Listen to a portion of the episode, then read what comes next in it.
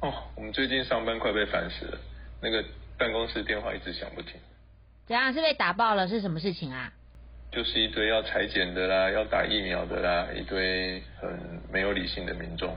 哦，又是跟疫情有关，超郁闷的，对不对，雪峰？对呀、我也很闷。哎，那我们这一集就来录一个拉迪赛顾健康怎么样？然后打迪赛也可以顾健康啊。所以猪食很重要，就对了。是，好吧，我们爱公维也爱公卫，不管是健康、疾病、气候、环境、饮食，职业都在公卫里。到丁来公维，让大家知道公共卫生，一起来公维够健康。欢迎各位观众、各位听众来到我们的讲话顾健康，恭维够给空。今天呢，我们为什么要拉迪赛呢？很简单，就是因为呢，我们这个礼拜一没有播出，然后马上就有人私讯我们说，哎、不好意思，我们这集为什么没有播嘞？哦，我跟你讲，因为呢，我们最近就比较忙，所以他就说，可是呢，因为我都听不到你们的声音，觉得好郁闷的，我需要你们的声音跟恭维够给空来疗愈我这个悲伤又暗淡的心灵，所以我们才会有这一集的拉迪赛这样子，对不对，雪峰？是。老实说呢，我今天也收收到我朋友的那个电话，就说，哎，为什么你们节目现在是？我就说开天窗啊，因为两个医生都很忙啊，开天窗。所以呢，奇怪，你开天窗还讲那么理直气壮。啊，对呀、不然呢？不是很理直气壮吗？真的，这个时候医生真的很可怜，好不好？所以郁闷的应该是我才对吧？对，所以呢，我们今天问朱，医师啊，对啊，朱医师完全就消失了。啊，对了，要跟观众朋友讲一下，我们今天朱医师呢，因为他挂点了，太忙，他真的挂了，体力不支他真体力不支，所以第一集拉迪赛就没有朱医师了。我们有我们的挑大梁的徐国佑徐主任。是的，所以呢，我们拉迪赛原则就是，我们就要来个快问快答。快问快答，第一个快点！题目，对啊，快问快答。第一个快题目可是我，可以提一个不自杀声明嘛？然后以上什么叫不自杀呃以下发言不代表官方立场，纯粹是废话，意见当然是纯粹个个个人立场，纯粹是徐国佑立场就对了。对，我们就是要越听那个医生最真实的声音越好，好不好？好。嗯好，第一个快问快答。当有民众不理性来你们这边瞪遮瞪义说要打疫苗的时候，请问徐主任，你心里第一个 OS 是什么？我叉叉叉嘞，问候他祖宗十八代，啊不然呢？不然你应该给我疫苗打才对啊，不然呢？我就没有啊，那人家也规定又不是你的身份，你跟我吵什么吵？那你为什么就可以打可以？打的时候你为什么不来？那都已经开始暂停你们打了，你又跑跟我跑过来？指挥中心说要我们打疫苗啊，对不对？我就是那个澳 K，澳洲来的。啊，不是啊，那指挥中心也很那个，那、前一天就开放，然后一到八类，然后隔个没几天，然后我们现在只打前三类这样子，那我们约了一大堆几百个人，然后叫我们要去把它 cancel 掉。拜托我们一整天在接电话、打电话、接电话、打电话，那还有心情去通知那些那个那个还要预约的不能打的？对啊，然后就当场就就就跑来说，你为什么都没有通知我们呢、我都没有收到简讯啊，巴拉巴拉巴拉巴拉巴拉巴拉。哦，所以你们还要去给他 cancel 掉哦。对啊。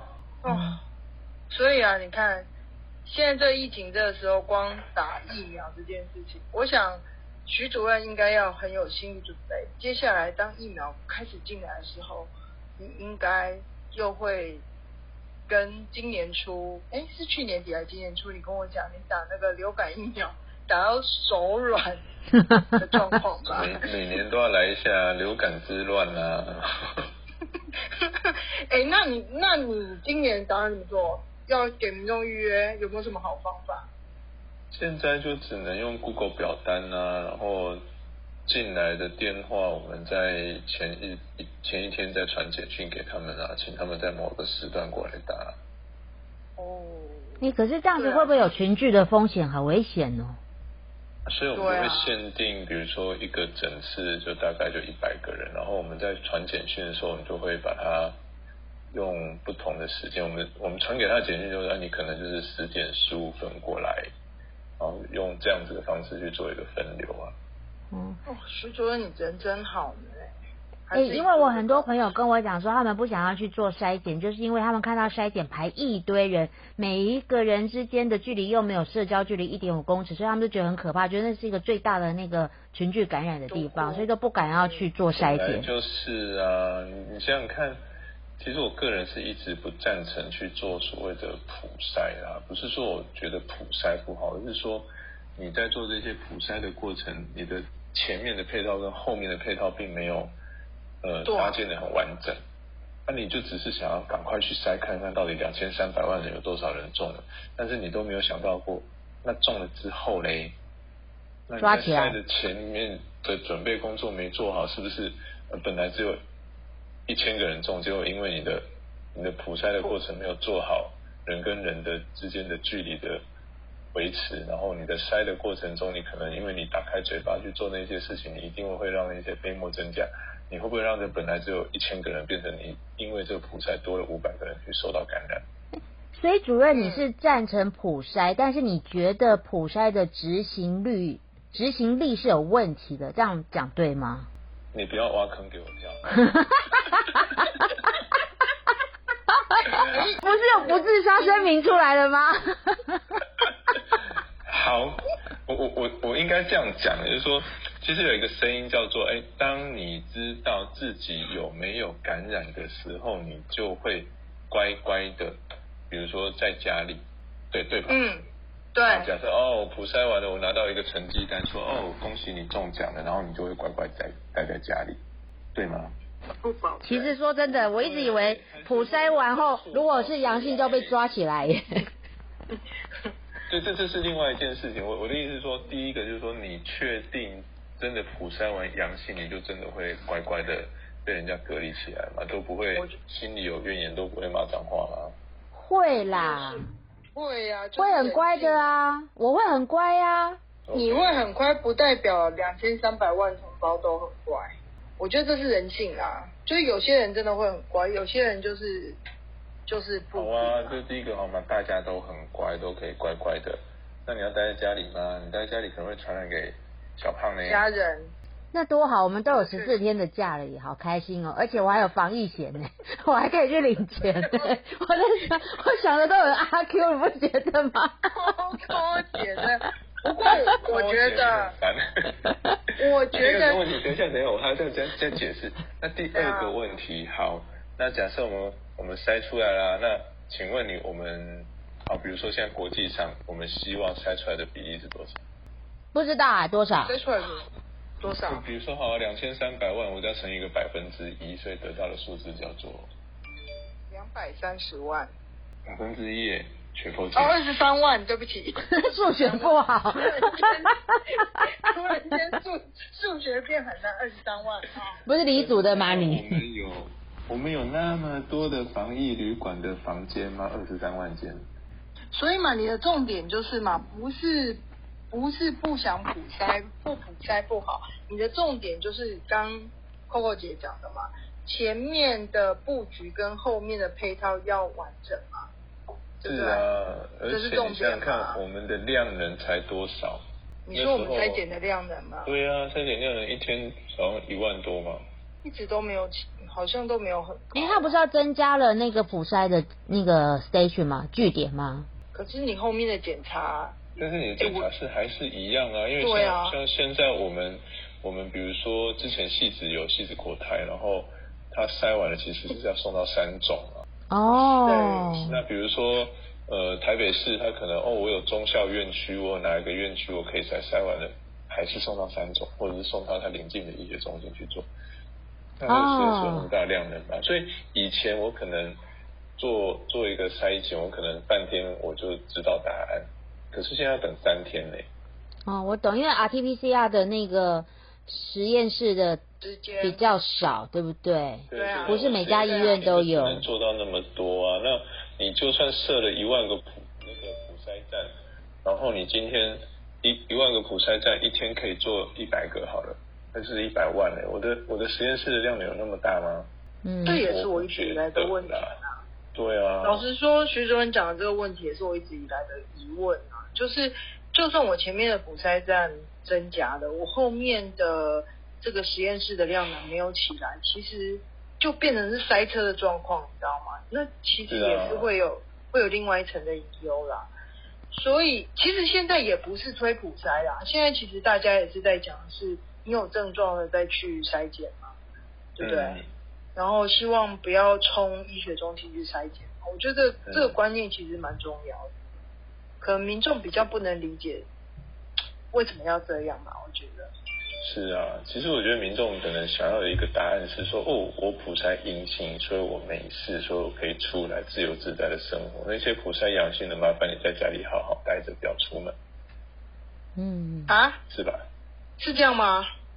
有一些人可能是这样想啊，哦，我知道我是阴性，我就赶快出来了，我就不用被隔离啦。对，可能吧，可能有蛮多民众真的是这样想。但是你知道吗？就是说我被感染了，然后我开始有，比如说有症状，或者是开始我的那些检体里面有可能被检出来，或者是我还在潜伏期，我的病毒量还不够，我的普筛我的筛检的结果会是阴性的。没错。不代表说哦，我今天验出来是阴性，我隔两天我病毒开始复制到一定的量了，我开始症状跑出来了，结果因为我之前第一次筛出来是阴性，我就会在外面走来走去了。没错，哎，那我可以问一个问题吗？做那个筛检到底要干嘛？如果你筛出来不见得是那个准确率不见得有那么高的话，那做这个筛检到底要干嘛？所以现在筛检有呃至少是两种到三种方法。那第一种方法就是说，我们直接去做病毒的培养啦。简单说就是说，哎，我在我的比如说我的口鼻分泌物里面，呃。这个分泌物透过我们刚讲到一个专有名词叫做 RT-PCR。你看我多专业。对。好，这个东西就是直接去复制这个简体里面的我们讲说病毒的 RNA 的片段。那如果验到有的话，它代表说，哎，你的口咽分泌物里面有这个这个 RNA，就是病毒的 RNA。那它代表哦，你可能有被感染，所以我们才会讲到一个叫 CT 值是什么？就是它复制组是会会测得到、看得到这个病毒吗？对吧？就是说，复制三十次、复制三十次、四十二次、三十二次，或者是十二次，所以那个 CT 值越低，代表它呃不用复制太多次，它就可以验到病毒的 RNA，表示它的分泌物里面的病毒量是够多的，很高。所以 CT 值越低，它的可能病毒量越高。大概是这样去解读，所以 CT 三十的人比 CT 十二的人，CT 三十的病毒会比较少，CT 十二的会比较多。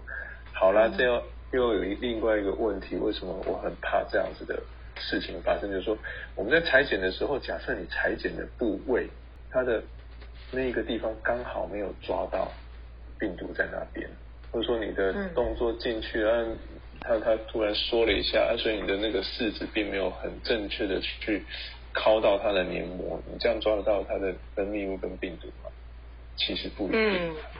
对啊，所以像以前我们在常在做，比如说流感季的时候做流感快筛，那它其实明明筛出来是阴性，但是症状很像，我还是只好赶快开颗流感给他，你开了开始吃了就好了这样子。那这其实都是在检验上的一个很常见的我们讲伪阴性的问题啊。所以其实补筛这件事情，其实里面的就是魔鬼。就是在细节中嘛，所以还是有很多细节必须要被顾虑到，这件事情才会有意义啦，还是会有才会有意义啦。对啊，所以你每天收到这么多民众的电话，你就除了叉叉叉之外，有没有那个也可以叫民众干嘛？就是你们你们气质卫生所有一套 SOP 吗？因为我们现在遇到的业务太多了，比如说最多的就是说，哎，我到底可不可以打疫苗？那第二个说，我要跟你预约打疫苗的时间。第三个说，哎，我上次跟你预约了，请问我到底有没有预约到？那第四个说，哎，我预约到，我到底什么时候才可以来打疫苗？那当有一百个、两百个、三百个这样打过来的时候，你会想象，就是我卫生所有三线、四线的电话也都不够用，整天接不够啦，对，不够。对啊，所以我们现在大概，比如说疫苗这件事情，大概就是以传简讯啊，就是没有力气再去做后续的其他的动作了。其实老实说，这些事情有一些科技的东西确实可以帮助我们嘛，只是说，嗯，现在也来不及了啦。只是说，因为它是公家机关。嗯对对，老实说，现在来不及了啦。对，我要讲的就是这样。你要跟你们家的市长再沟通一下吗？对，就像某天主任打电话给我，问问我那个技术性的问题，我也是，我心里也是 OS，其实有千百种技术，只是你是公家机关，我觉得现在你问我也来不及了，这样。对啊，所以我只能用最便宜的方法了。对啊 Google 表单果然是大家的好朋友。真的，真的真的。好，那已我解决了我们一部分的问题了。对好，请说。对啊请问，，我还要问另外一个，就是我们的 Coco 姐干嘛？，Coco 姐干嘛？干嘛？干嘛？大四的时候你应该在当记者吧？哦，不要再提那个时间了啦，那个讲了都会流眼泪耶。大四的时候，Coco 姐出生了。下时的时候，其实我还小，大概只有在小学二年级左右吧。哦我要昏了，我要吐了，我要吐了，我要吐了。哎，你认真点，你那时候应该是在采访对吧？对啊，干嘛？请问一下，你每天的心情是？嗯你被采访中心主任派出去的那一刻，你心里出现的字眼。其实我跟你讲面，我想那时候因为年轻哈，就是不知天高地厚啊，就是有那个拱大，你知道吗？就是觉得哇靠，这是人生当中难得的一次的经验哎，拜托，就是很开心很高兴这样子，然后可以去采访。那时候我记得我们公司有在征询，就是大家的意愿嘛，因为我们就是派出来变成就是就是有一组有有一一队人全部都去外面去做那个那个采访的，那一呃其他人全部都在公司，那两边呢是不可以互相交流的这样子，等于说你被派出去后，可能那个两个礼拜、四个礼拜都在外面，不可以回到公司这样子。那我那时候就想觉得说我一定要去外面，我觉得超好玩的。可是你知道吗？我现在嗯历经了十八年之后，就是现在二十几岁了嘛，对不对？觉得说那时候是白痴吗？怎么会搞不清楚状况？我还有家人干嘛的？啊，万一个怎么样怎么办？现在想想会觉得那时候是拱大啦，那时候很可怜，因为那时候大家对于这个传染病还不是有这么多的了解，而且那时候说真的，政府也就就是很无能呐、然后就是感觉起来就跟现在差很多了啦。就是不管是在跟民众沟通或者跟记者沟通，就差非常多。然后那时候我们呃，我们采访中心在外面的人，我们还就是因为不能够回回办公室嘛，所以我们在外面的饭店里面有租了好几个房间，然后当成那个临时检代中心。然后我们进去的时候都会很害怕，你知道吗？因为很怕被人家发现我们是记者，然后。对，都要偷偷摸摸进去，然后做完那之后再赶快偷偷摸摸溜走这样子。那有后来就是还是被人家发现了，然后那个那个饭店人就很客气的请我们离开这样子。他们也是会担心影响到他们生意啊。反正就知道那时候记者好像那个被丧家之犬，然后到处被人家赶来赶去这个样子啦。对到现在，其实你要去想到那个时候，会觉得说年轻一身是胆。不惧任何威胁这样子，可是其实很危险。你看现在，我这几天看很多记者，他在采访的时候都会穿隔离衣啊，戴着眼罩、口罩啊，还有戴着那个法帽，让全副武装。对照我们那个时候，就是一个口罩或者是 N 九五口罩，其实你会发现好像配备差蛮多的。对啊，哦，你们带我就出去了，你们也是蛮勇敢的。对，可是我有一个问题，哎，就是你们那时候有觉得自己会也会是传播链的一环吗？完全没有这种感觉。这个场完全没有这种自我感觉非常良好。因为那时候其实对于那个传染病的意识没有那么高，也不懂什么感染啊、交交叉感染什么之类的。我觉得，因为其实我觉得无知就无畏啦，因为你 不知道太多事情，所以你就不会害怕。就无畏哦，经典，经典，经典。不是我哎，我这个我要问一下徐主任啊，就是你，我现在看到很多记者他都会穿隔离衣这样一整套这样子啊，你对他们有什么建议之类的啊？因为好像就是隔离衣的穿脱也会造成，就是穿脱的方式不对也会造成感染这些的。因为我觉得记者这样子整套的全副武装，他是要保护自己，那同时也要保护他人，应该要怎么做才会比较好啊？就我我一直有一个疑问啊，就是说我们记者到底到现场去要传达的讯息是什么？那那那有一些事情，比如说你根本也不需要去问当事人啊。老实讲，我觉得有一些时候你问的当事人那些问题，我如果是当事人，我很想一拳头给你猫过去。哎，不要这样子说，有时候还真的需要问当事人。这我一定要帮记者讲个话，这样子，他只是问话技巧不是很好而已。对，我的意思是说，好啊，你就去到那边，你你你没事就不用说你来这边干嘛？那个万华的阿公店，你跑去问人家说你有没有去过那里，谁会回答你啊？比比如说这样子啊，你就没有必要去跟在铺路高风险的人去用很近的方式去说话。我觉得其实老实讲没必要啦。那一些很重要的讯息，其实我觉得像我们的 CDC 都会去传播嘛，传传传递啊，会跟大家说。那因为我不是，毕竟不是新闻专场的人，我就不知道说，哎，到底呃，我们记者去到那边到底想要告诉大家什么，或者是。呃，民众到底想要看到什么？因为老实讲，我家没有电视，我也不呃不太常这样看新闻嘛，这样。不是啊，你要想啊，我们如果只是一直在讲 CDC 的东西的话，指挥中心、指挥中心，每一天都是指挥中心，你总是要有一些人的故事在里面，对不对？毕竟人是群居动物。我现在已经被关在家里好几天了，我总要看一看我的周边的人啊。你们就应该来来来采访一下卫生署，每天电话响不停啊，然后来拍摄一下那些。在卫生所前面咆哮说要打疫苗的人呐，这个要去来报一下。不是啊，各位，这世界上有一种东西叫手机呀，你要赶快拍下来，然后再上传给我们就好了，有很难吗？对不对？对不对？我一定要帮我们家记者讲话，我一定要帮记者讲话，我的立场完全是偏颇的，怎么样？好好好，好了。不过我老实讲，我我要回应刚刚那个学佛的一个问题，因为之前我听那个。吴淡如采访那个谁陈雅玲，你知道陈雅玲是谁？阿信主播啊。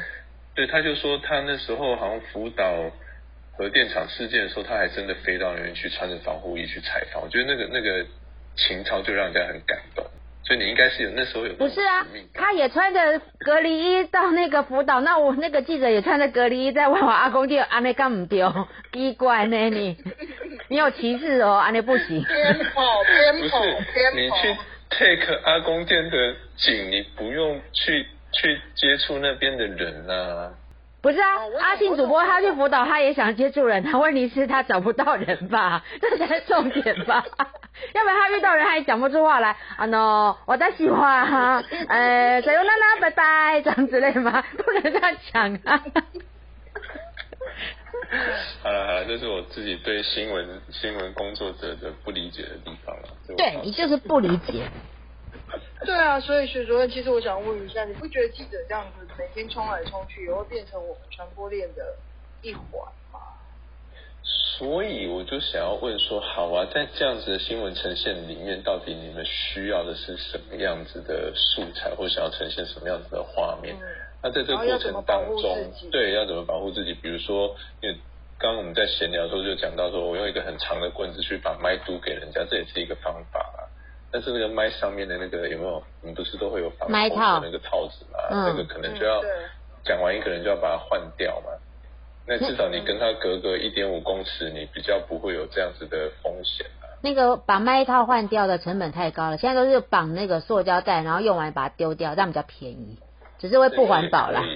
对，但是在那个过程中可以啦。它现在是指向性麦克风啦，不像我们现在用手机录，这样很可怜。真的。啊，各位，对，要先跟各位听众讲一下，我们现在是三个人在不同的地方，我们全部会关起来，所以呢，我们现在是用手机互相在通话当中，录音品质如果不好呢，请大家多多见谅。好，我们回到徐主任这里。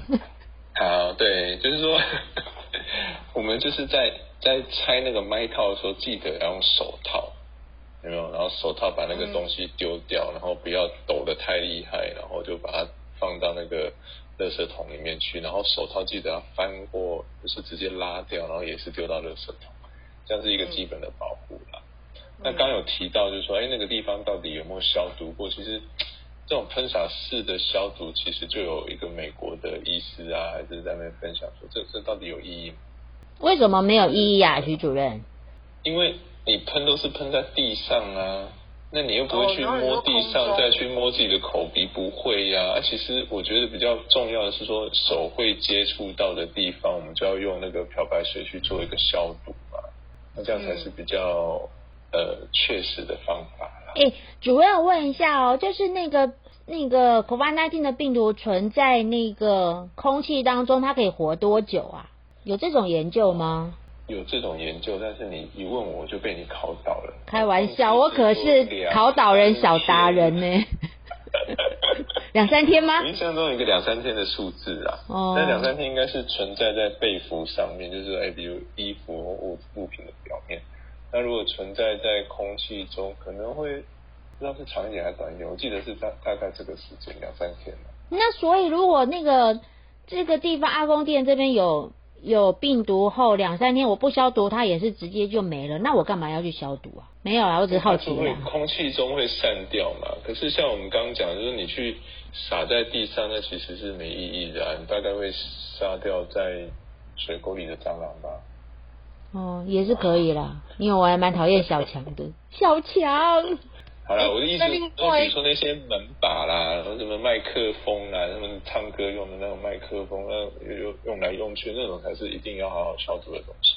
嗯，那隔离衣呢？他们穿隔离衣又穿法帽这些东西，然后跑来跑去。我的意思就是说，他如果不是每每一个点结束之后就清消，就是就把隔离衣换掉、消毒，然后再跑下一个点，你觉得这样子对他们自己是安全？或者是这样，比如说他如果去，比如说他去 A 地点，他并没有跟任何人讲话，或者说他讲话的地方跟人家离得很远的话，我觉得那其实那个飞沫传染的风险就没有那么高了，比你连得很近讲话要来得好一点了。那你这这这件这一套衣服，假设它并没有被人家的口水喷到，就是穿来穿去倒是无所谓了。但是假设他真的就是跟一个呃高风险的人，或者说已经确诊，但是他没症状，那他的飞沫跟你喷来喷去，他如果也没戴口罩的话，我觉得那个风险就高，就会在在他的身上。那这在他身上这个东西，假设他都没有脱掉，比如说他上了车，那这个东西可能在上车抖动的过程中，哎，就飘到你的空气当中。那你如果说，哎，我在车上我很安全，然后就把我的口罩拿下来，吸一口气，刚好把那个飘上来的病毒吸到你的口腔鼻腔里面，这个就中奖了。哦，这么危险？到底有没有先遇到那个病原体？比如说你遇到一个有传染力的人，那他把他的。病毒喷到你的防护衣上面，那你你你没有拿掉，你就到另外一个空间去抖一抖，突然哎，就是觉得很安全的把这些东西都拆掉的过程当中，它就有可能对你造成一个危害。所以一般来说，我们的防护衣，比如说在医院很高规格的负压隔离病房，它其实防护衣都是两层嘛，就是我进去某一个房间，我外面有一个防护衣，然后。出来以后，我会把外面这套防护衣脱掉，脱到最后，我才会把我那个罩在 N95 上面的口罩再把它丢掉。那这样子，我丢掉这些东西之后，我身上其实还是有一套 N95 跟我的防护衣在身上。那再来出去到房间的外面之后，其实相对来说就会比较干净。哎，主任，那脱防护衣有没有 SOP 呀？当然有啊，请去搜寻 YouTube，现在很多穿防护衣的那个指导教学影片。那你在趴开始，你就跟大家讲一下呀。最好用讲的是可以讲得清楚。好啦好啦，所以它还是有 SOP，这样才不会交互感染，对不对？对对对对对。那比如说你那个手套跟防护衣，谁在里面，谁在外面？然后你在脱的时候从哪里开始脱？穿的时候怎么脱穿？然后绑带要绑在前面，绑在后面，那个其实都有不同的美感。哎，那主任我在问哦，就是像我们现在用的那种一次性的防护衣或隔离衣这种的，那我如果因为毕竟口袋比较浅，那我可以再 recycle 再使用，再消毒后再使用吗？就看你用什么消毒的方法。怎么说？就是比如说，你用酒精喷满全身这样子吗？就是我那个防护衣，如果脱下来之后，假设是用酒精消毒这样子，可以再再再穿来使用吗？就是你要。要把它撑得很开，喷满酒精，然后度过一段时间，让酒精去作用。可是它久了还是会，因为酒精本身会破坏那个那个防护衣的材质的结构啊。所以你这样喷完之后，防护衣会不会其实就有结构上的破损？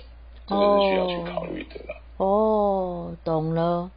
就好像那个那第二个方法，第二个方法是，比如说你就把它晾在那边，有纸消灯去给它照一照，这样子。哦但，是一般人的家里应该没有纸消灯这个东西啦，除非你是在诊所。嗯，我们可以喷那个旺旺水神这样子。什么？你说什么？旺旺什么？旺旺水神，我最近看广告。没有收业配哦 对，我 我就没有收业费哦。我就看那个门，它门的两边，然后一直在喷水神，然后这样子好像那个喷雾一样这样子。好，对我们没有收业配，哈，麻烦那个如果旺旺水神要我们做业配的话，请打底下的这个电话零八零零零八零零八零。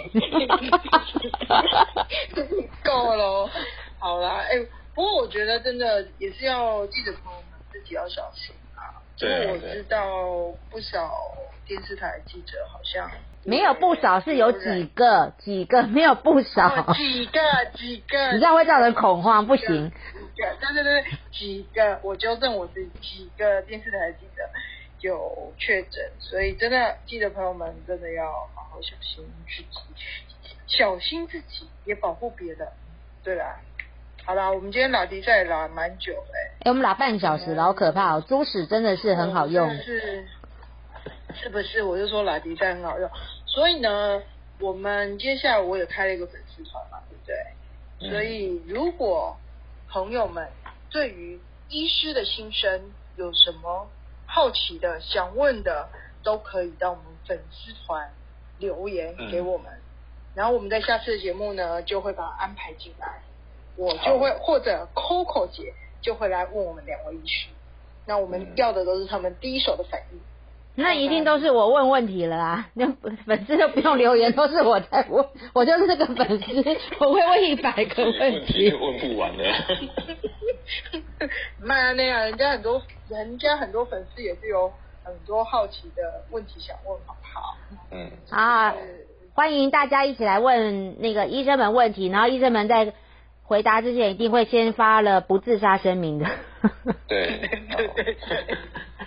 好啦，我们今天的节目就到这边啦。同样的啦，也希望大家能够有任何意见，就可以在底下提供给我们。最重要呢，还是要按一下五星，然后给我们一些回馈跟分享。那现在呢，我们也有粉丝团了，也欢迎大家在底下的链接帮我们加入粉丝团，帮我们按赞。有任何问题，可以在粉丝团或者是在我们的 podcast 上面呃回应给我们，那我们都会竭尽所能的，请医生们发了不自杀声明，然后再回答大家的喽。好了，节目就先到这里喽，那我们跟大家说声拜拜吧，拜拜拜。拜拜